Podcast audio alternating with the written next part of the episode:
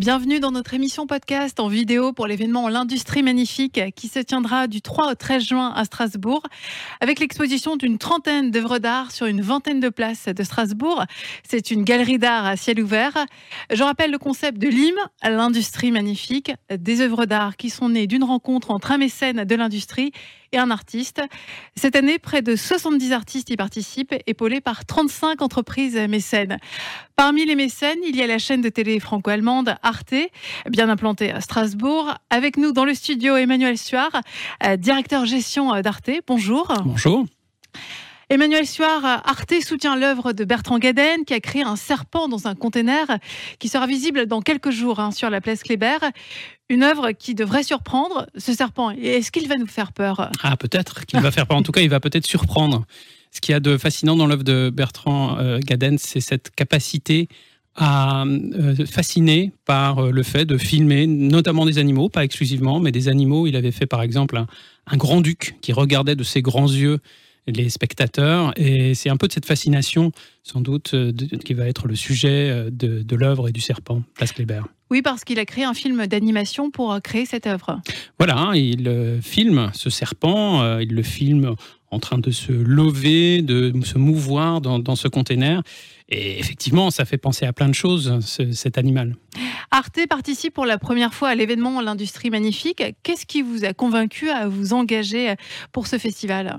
Alors, pour nous, euh, on est un média, on est sur plein d'écrans, euh, mais on est rarement au contact direct du public. Donc, aller à Strasbourg, surtout sur cette magnifique place Kléber, là où passe tant de monde, c'est l'occasion de montrer que nous sommes aussi des acteurs culturels et c'est très important de s'associer aux différentes entreprises qui avaient fait le succès de la première édition de l'Industrie Magnifique. On est très heureux d'avoir euh, rejoint ce, cet événement. Vous aviez suivi la première édition en 2018 Bien sûr, euh, moi je m'étais promené euh, dans les rues de Strasbourg, j'avais vu ce mammouth absolument spectaculaire, place du château, monumental, et, et, et c'est ce type de de choc euh, et d'émotions artistiques que permet finalement la rencontre euh, à ciel ouvert.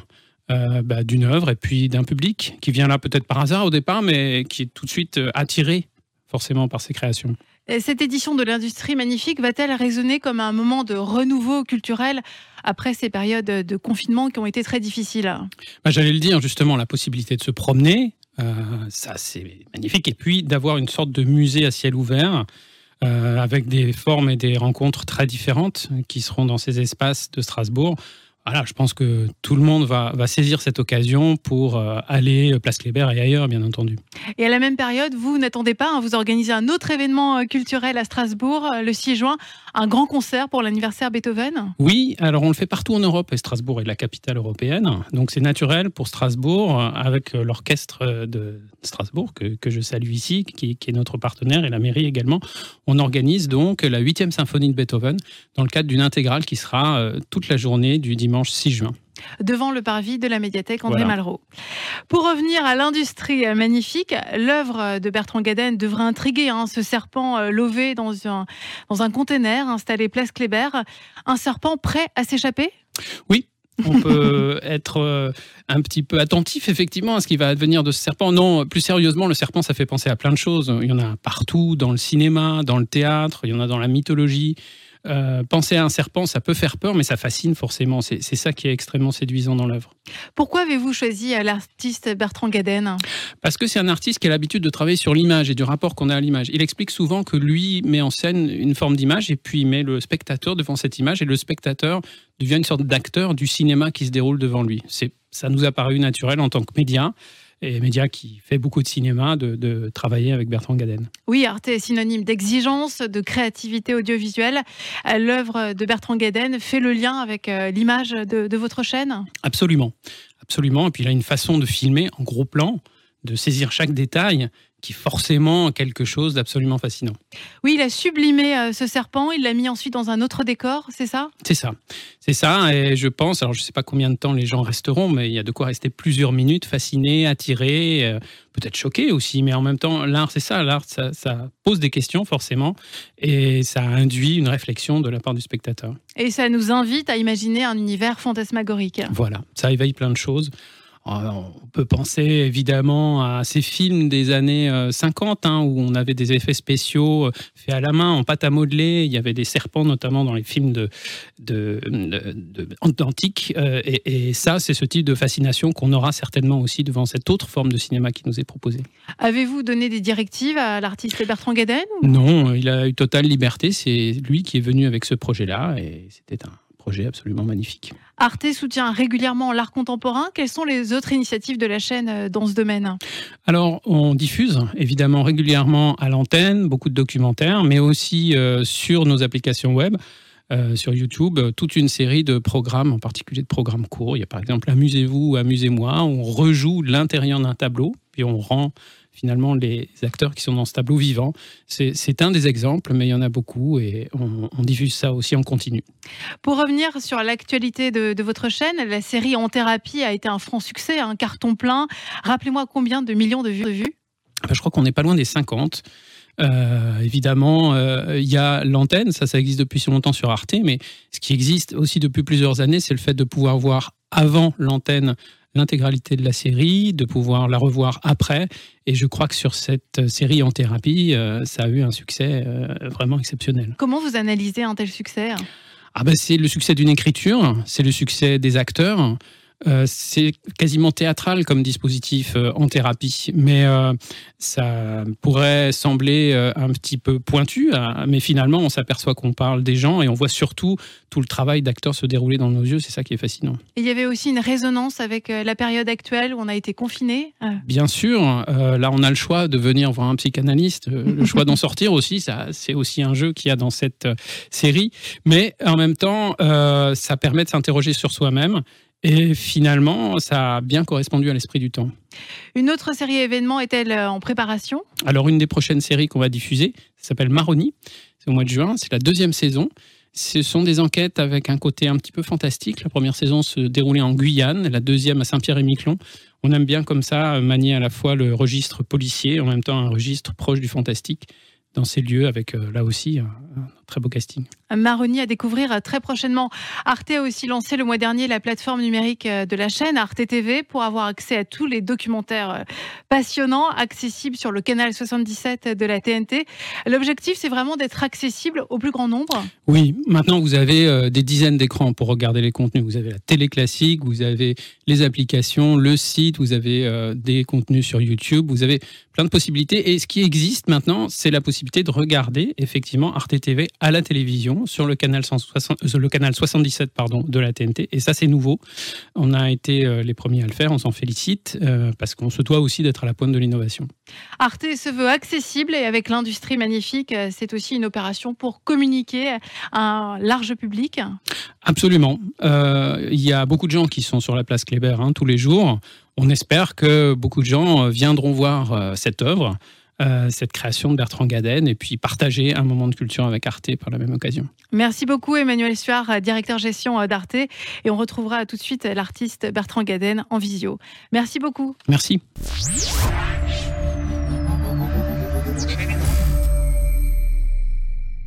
Bonjour Bertrand Gaden, vous êtes actuellement dans votre bureau à côté de votre atelier à Roubaix. Bonjour. Bonjour. Quelles ont été vos intentions pour créer cette œuvre d'art, ce serpent lové dans un conteneur qu'on verra bientôt euh, sur euh, la place Kléber? Oui, c'est sur une proposition d'Arte, en fin de compte. Euh, j'ai été sollicité par, par Arte en, relation avec Evelyne Lou, qui était directrice du, du CEAC à, Strasbourg. Et par rapport à cette manifestation, l'industrie magnifique, Arte m'a proposé euh, deux conteneurs qui, qui, pouvaient être euh, placés euh, sur la place Kléber.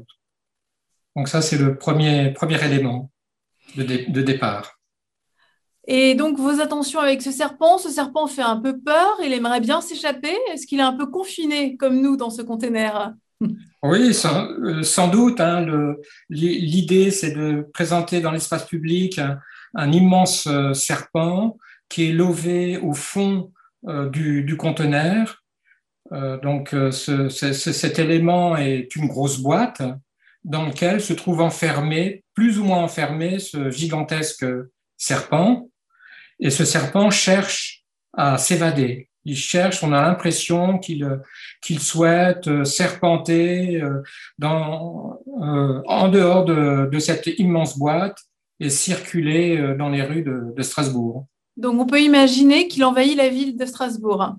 Voilà, c'est oui, voilà, c'est ça. C'est une amorce de, de conte, c'est une amorce d'histoire, c'est une amorce de, de, mythologie, de fable.